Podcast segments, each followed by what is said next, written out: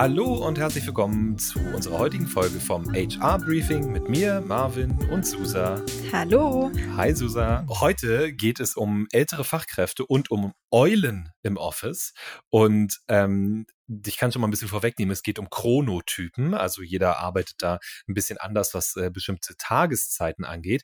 Und meine Frage an dich, äh, Susa, Aufklärung später, aber bist du eher Eule oder Lerche? Also ich muss jetzt echt ein bisschen nachdenken. Ich bin definitiv keine Eule, weil ich werde abends super schnell müde. Ich bin da wirklich wie so eine, wie so eine Omi. Ich muss um 10 ins Bett gehen. Sonst geht am nächsten Morgen nichts. Ähm, eine Lerche bin ich aber auch nicht so richtig, weil so früh aufstehen, ich weiß nicht, ob es da vielleicht irgendwas dazwischen gibt. Nachtigall oder so. Vielleicht. Man ja, weiß genau. es nicht. Ich bin auf jeden Fall ja. eher die Eule. Ähm, ja. von, von uns im Team. Ich bin aber auch selten, glaube ich. Ähm, es gibt auf jeden Fall mehr Lerchen, würde ich behaupten, insgesamt bei uns im Team zumindest. Ja, Eulen sind da eher selten. Aber dazu später mehr, äh, wenn es um Chronotypen geht. Jetzt fangen wir erstmal an mit unserer ersten HR Hot Topic. HR Hot Topic.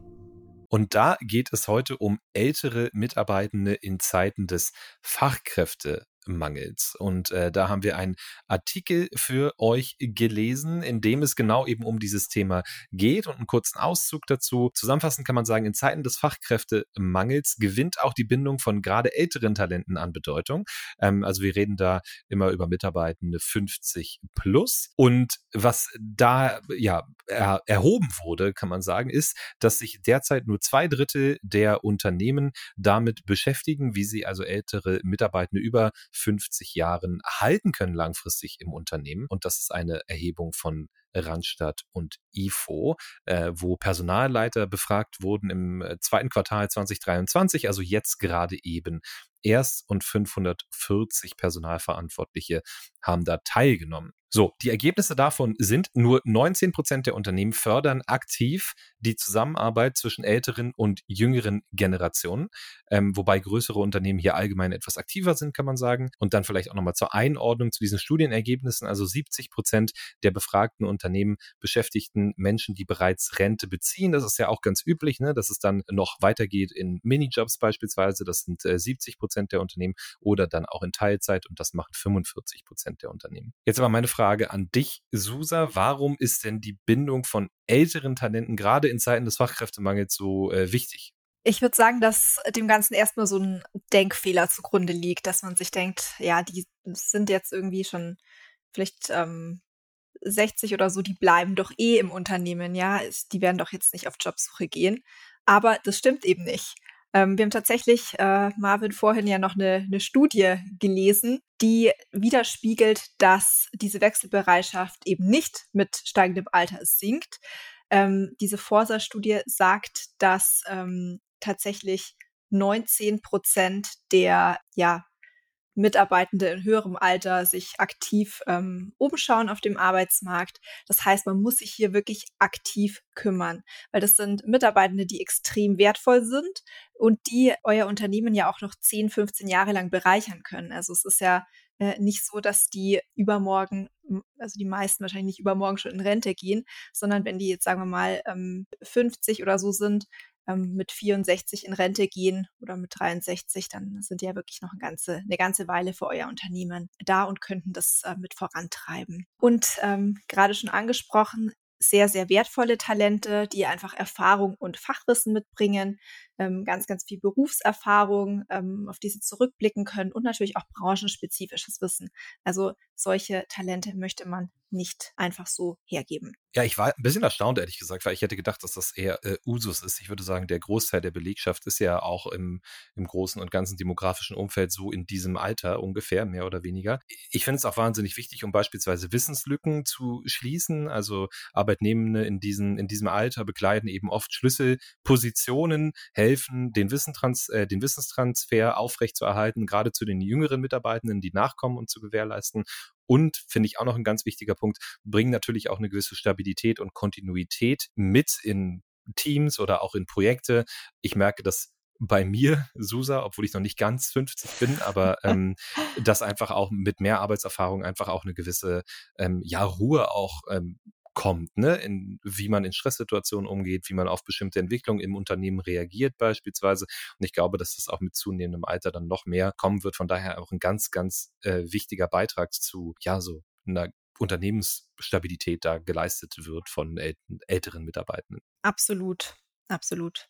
So, Susa, jetzt stellt sich natürlich die Frage, wie kann man denn als Unternehmen dafür sorgen, die älteren Mitarbeitenden zu binden? Also da gibt es ja sowas wie zum Beispiel altersgerechte Arbeitsplätze oder auch bestimmte gesundheitsfördernde Maßnahmen. Ähm, wie effektiv ist denn sowas? Also es ist, glaube ich, schon sehr, sehr wichtig, dass man sich da an die Bedürfnisse von, ähm, von älteren Arbeitnehmern und Arbeitnehmerinnen anpasst. Äh, nur noch mal ganz kurz zur Einordnung, wenn wir von äh, älteren Arbeitnehmenden sprechen, dann meinen wir so 50 plus.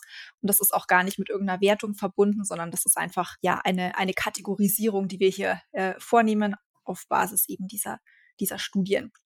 Genau, ähm, also altersgerechte Arbeitsplätze. Das bedeutet einfach, ähm, dass die einen gewissen physischen Komfort bieten.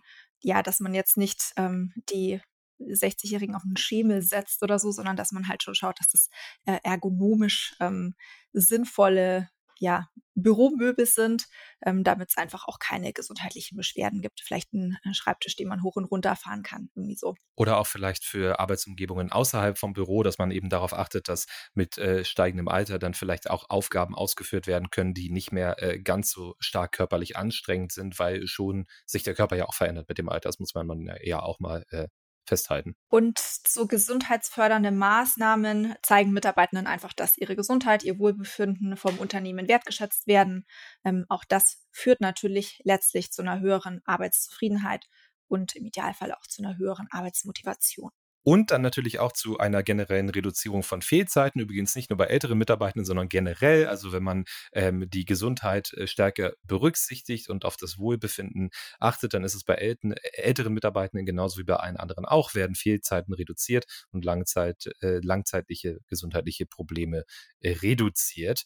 Jetzt vielleicht da auch nochmal ein Punkt. Also wir hatten ja jetzt gefragt, wie, wie kann man ältere Mitarbeitende binden? Ich glaube auch so ganz, ganz grundlegend wahrscheinlich durch die äh, gleichen Benefits, die auch alle anderen Mitarbeitenden äh, gerne haben. Also ich, ich denke jetzt zum Beispiel mal an meinen Vater, also äh, wenn du zuhörst, liebe Grüße, äh, der sich am Anfang immer noch ein bisschen lustig gemacht hat darüber, als es um Homeoffice ging.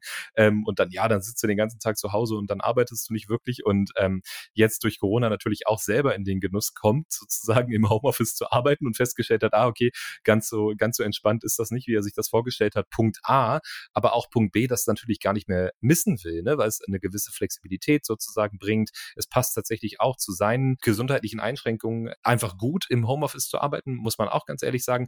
Und ähm, das wird er nicht mehr missen. Und das, da setzt er sich dann ganz aktiv dafür ein, dass er das auch bekommt. Selbes beim Thema Workation beispielsweise, glaube ich, wäre er mit seiner Frau dann auch jemand, der das sofort in Anspruch nehmen würde, weil sie einfach wahnsinnig viel und gerne reisen. Wenn ihm das möglich gemacht werden würde, dann wäre er auf jeden Fall einer der ersten, der da aufspringt sozusagen. Also von daher glaube ich gar nicht so unterschiedlich, ehrlich gesagt, ähm, was das Thema Benefits angeht. Ich denke insgesamt, dass man da gar nicht so differenziert differenzieren muss. Auch jüngere Mitarbeitende freuen sich wahrscheinlich über einen Schreibtisch, den man hoch und runter fahren kann. Also ich, ich mache das einen. total gerne, dass ich mich ja auch mal an den Stehschreibtisch äh, stelle. Es ist wichtig, das auf dem Schirm zu haben, aber es ist jetzt natürlich nicht so, dass ihr ähm, extra Benefits oder äh, so für nur für die älteren Mitarbeitenden oder nur für die jüngeren oder so unbedingt anbieten müssen, müssen wir einfach schauen, dass es für alle passt. Und was natürlich auch noch äh, eine Rolle spielt, ist, dass man die Chronotypen berücksichtigt. Ältere Menschen könnten hier auch von flexiblen Arbeitszeiten total profitieren, die ihrem äh, Schlaf- und äh, Aktivitätsrhythmus entsprechen. Wir sprechen jetzt gleich auch nochmal über Chronotypen, aber ältere Mitarbeitende oder ältere Menschen, das ist ganz häufig so, die sind eher Richtung Lerche unterwegs, also eher ein bisschen ja früher wach, früher leistungsfähig.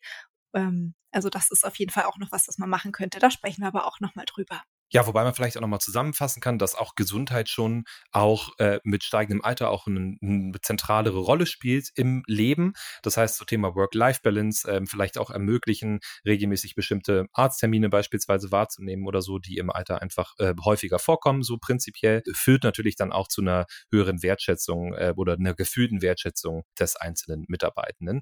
Ich habe jetzt noch ein paar Beispiele mitgebracht, was es für gesundheitsfördernde Maßnahmen ganz prinzipiell äh, gibt, unabhängig vom Alter. Also ergonomische Arbeitsplätze haben wir schon angesprochen.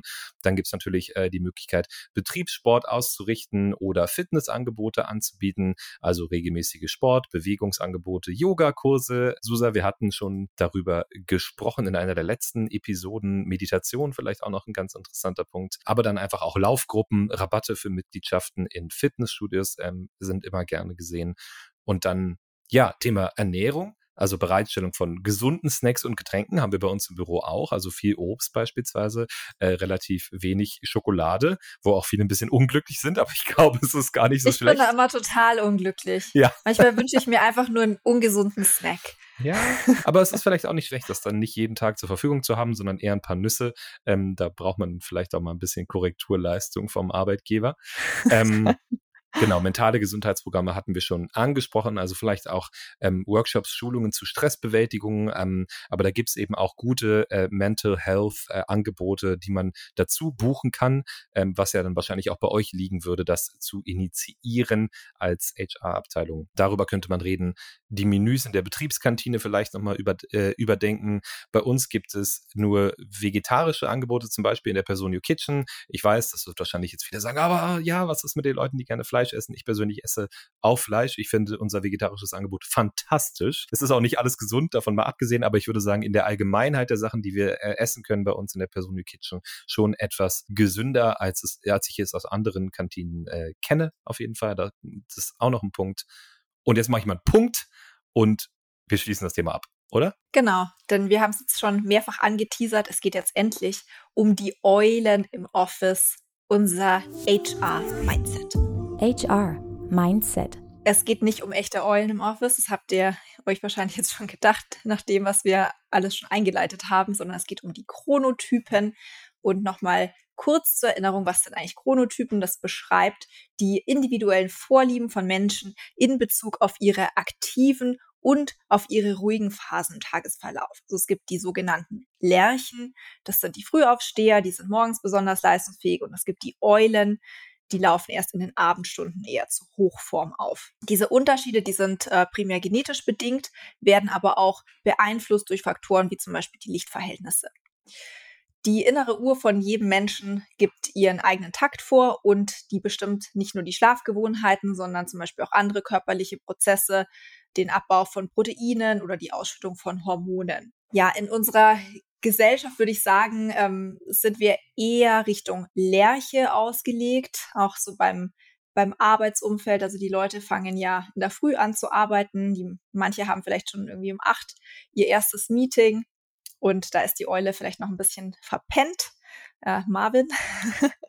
genau, das bin ich. Genau, das bist du. Und ähm, ja, also es ähm, ist schon so, dass die Leute wirklich, die, die Arbeitnehmenden, ähm, ja, dass sich da wirklich sehr an ihren Arbeitsalltag anpassen müssen, trotz der festgelegten inneren Uhr. Und das kann natürlich ähm, einfach dazu führen, dass man, dass man müder ist und ein Schlafdefizit vielleicht hat. Und deswegen Experten empfehlen da immer flexible Arbeitszeiten, die da auch den individuellen Chronotypen gerecht werden. Jetzt stellt sich natürlich die Frage, wenn wir das also hören, könnte das Sinn machen, dass man die verschiedenen Chronotypen der Mitarbeitenden einfach auch im Arbeitsalltag berücksichtigt? Also ich glaube, es kann auf jeden Fall ähm, Sinn machen, das zu berücksichtigen. Jetzt ist die Frage, in welcher Form. Also vielleicht erstmal da, dazu, wenn man das berücksichtigt, wozu könnte das führen? Also man könnte beispielsweise, wenn man äh, das jetzt so aussteuert nach Chronotypen, eine Produktivitätssteigerung sehen, weil Mitarbeitende eben nicht mehr forciert werden, quasi in Zeiten zu arbeiten, wo sie nicht produktiv sind, sondern das dann machen können, wenn sie die höchste Produktivität machen. Das ist übrigens, würde ich sagen, persönliche Meinung auch ein natürlicher Drang, dass man eher dann gerne arbeitet, wenn man eben auch produktiv ist und nicht, wenn man irgendwie halb ohnmächtig äh, irgendwo in der Ecke steht. Ich stell dir nie wieder einen Termin vor neun ein. Ja, genau. Vor halb zehn. Weil, und das ist der nächste Punkt, das äh, senkt auch meine Mitarbeiterzufriedenheit, wenn du äh, mir um acht oder um halb neun Meetings einstellst. ähm, nee, aber mal ganz im Ernst, also wenn man das äh, so ein bisschen auf die Arbeitsvorlieben der Mitarbeitenden äh, zurechtschneiden kann, dann sorgt das natürlich auch dafür, dass man sich wieder als einzelner Mitarbeiter oder Mitarbeitende mehr gesehen fühlt und entsprechend dann auch ein bisschen höhere Zufriedenheit äh, zeigt. Das und es ist auch, muss man ganz ehrlich sagen, ein bisschen gesünder, ne? wenn man seinem natürlichen Biorhythmus da folgen kann, ähm, kann dafür sorgen, gesundheitliche Probleme ähm, ja gar nicht erst aufkommen zu lassen und Burnout-Risiken zu reduzieren.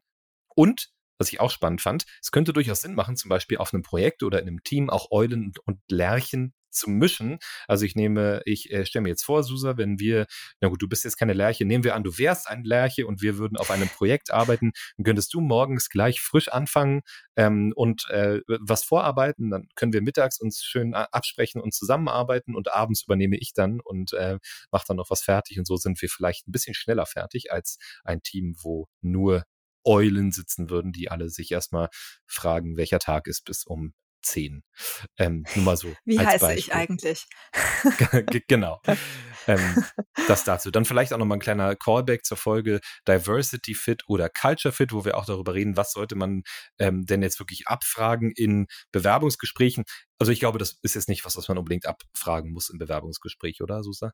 Ich glaube nicht. Also das würde ich auch ein bisschen befremdlich finden, wenn ich in einem Bewerbungsgespräch sitze und ich werde erstmal gefragt, ähm, wie verschlafen bist du eigentlich in der Früh? ich glaube, da gibt es eine falsche Antwort und die ist, ich bin, ähm, ich bin immer verschlafen. Ja. sagt, sagt wahrscheinlich keiner. Genau, was passiert denn Mitarbeitenden jetzt eigentlich, wenn sie permanent gegen ihren Chronotypen arbeiten müssen? Ich habe es ja schon gesagt, in unserer Gesellschaft, äh, da werden die Lerchen so ein bisschen bevorzugt und die Eulen, die müssen dann äh, ja quasi sich verschlafen um acht ins Meeting setzen. Ja, also da haben wir dann die Leistungseinbußen, dieser Schlafmangel oder dieses ja, Hochschrecken aus dem Schlaf, ähm, wenn man eigentlich noch gar nicht ausgeschlafen hat, kann natürlich zu Konzentrationsproblemen führen, zu verminderter Kreativität und natürlich kann so auch mal ein Flüchtigkeitsfehler in der Arbeit passieren. Ist nicht schlimm, aber muss vielleicht nicht sein, wenn man einfach sich auch zu einem späteren Zeitpunkt zum Meeting treffen könnte. Dann gesundheitliche Probleme. Dieser langfristige Schlafmangel kann einfach auch zu Herz-Kreislauf-Erkrankungen führen oder diese begünstigen und ja auch geschwächtes Immunsystem und in schlimmeren Fällen vielleicht auch ähm, Richtung Depressionen. Also das sind jetzt natürlich sehr, sehr drastische Beispiele, aber es kann auf jeden Fall ähm, ja, Auswirkungen haben auf das persönliche Wohlbefinden. Und natürlich auch emotionale Auswirkungen. Also wer sehr, sehr verschlafen jeden Morgen, Morgen in die Arbeit laufen muss und dann direkt äh, einen vollen Terminkalender hat und ähm, extrem viel Stress und Druck, der ist vielleicht einfach auch leichter reizbar, der hat einen extrem erhöhten ähm, Stresspegel und vielleicht auch fühlt sich einfach insgesamt eher erschöpft, könnte ich mir vorstellen. Genau, und dann vielleicht nochmal kurz darauf eingegangen, wie kann so ein Arbeitsmodell aussehen, wo auf verschiedene Chronotypen äh, eingegangen wird oder wo die besser berücksichtigt werden. Prinzipiell, was natürlich hilft, sind flexible Arbeitszeiten. Ähm, wenn man das als Unternehmen anbieten kann, dann würde das auf jeden Fall helfen. Also beispielsweise versetzte Arbeitszeiten oder eben auch Gleitzeit. Man könnte auch darüber nachdenken, Hashtag abolish Kernarbeitszeit. Braucht man das noch? Ähm, oder kann man da vielleicht ein bisschen mehr Flexibilität einkehren lassen, wann alle Mitarbeitenden im Unternehmen sein müssen oder arbeiten müssen? Ähm, das dazu. Dann Remote-Arbeit hilft natürlich auch, also Möglichkeit von zu Hause aus zu arbeiten, äh, ermöglicht es den Mitarbeitenden dann auch ein bisschen besser ihren persönlichen Biorhythmus äh, oder ja, äh, Aktivitätsrhythmus quasi auf die Arbeit auszurichten. Das merke ich auch selber bei mir beispielsweise. Hilft mir sozusagen das Homeoffice auch dabei, dann wirklich auch ab der ersten äh, Minute oder ab der 30. Minute, sind wir ehrlich, so eher ab der 30. Minute dann wirklich voll funktionsfähig zu sein, ähm, weil ich dann auch morgens äh, mir zum Beispiel längere Spaziergänge in der Natur hier bei mir im schönen Berlin äh, reinlegen kann und dann auch wirklich wach bin, wenn ich zurückkomme. Das hilft sehr. Und dann der letzte Punkt, individuelle Pausenzeiten. Also das kann man auch anpassen, so dass eben jeder Mitarbeitende dann Pause machen kann, wo man sie am meisten benötigt und nicht vielleicht irgendwie die Kantine nur von 12 bis 13.15 Uhr geöffnet ist und dann muss, müssen eben alle Pause machen. Das kann dann auch zu Problemen führen. Was man außerdem vielleicht nochmal testen könnte, ist sowas wie asynchrones Arbeiten. Wir experimentieren da auch immer mal wieder bei Personio, ähm, zum Beispiel, dass man statt irgendwie ein Meeting einzuberufen in der Früh, dass man ein kleines Video aufnimmt. Marvin, das machst du ab und zu äh, für uns, dass du ein kleines Video aufnimmst und uns einfach die Updates einmal aufsprichst und jeder kann sich das dann anschauen, wenn er gerade dazu Zeit hat. Das, äh, es gibt auch Möglichkeiten, zum Beispiel über Myro ähm, das abzubilden. Ich weiß nicht, ob ihr das kennt. Das ist so ein Kreativtool. Das ist wie so ein, so ein Canvas und Myro selber managt da ganz viele Projekte drüber. Ähm, und jeder kann quasi zu diesem Projekt dann beitragen, wenn er oder sie Zeit hat. Das funktioniert natürlich auch gut, wenn man irgendwie internationale Teams hat, die in unterschiedlichen Zeitzonen stecken, aber auch natürlich eben, wenn man unterschiedliche Chronotypen im Team hat. Ganz genau. Und jetzt, Susa, ist es langsam spät. Du musst ins Bett. Ich werde gerade richtig wach. Und wir verabschieden uns ähm, für heute von euch. Danke fürs Zuhören. Ähm, alle Informationen und äh, Links zu Studien und so weiter, wie immer in den Show Notes. Schreibt uns auch gerne, wenn ihr eine Frage oder Anregungen habt. Wir haben schon einiges von euch bekommen und äh, werden das dann auch natürlich bei uns besprechen. Von daher scheut euch nicht. Und wir sagen aber Tschüss, bis nächste Woche. Macht's gut. Ciao. Macht's gut. Bis nächste Woche.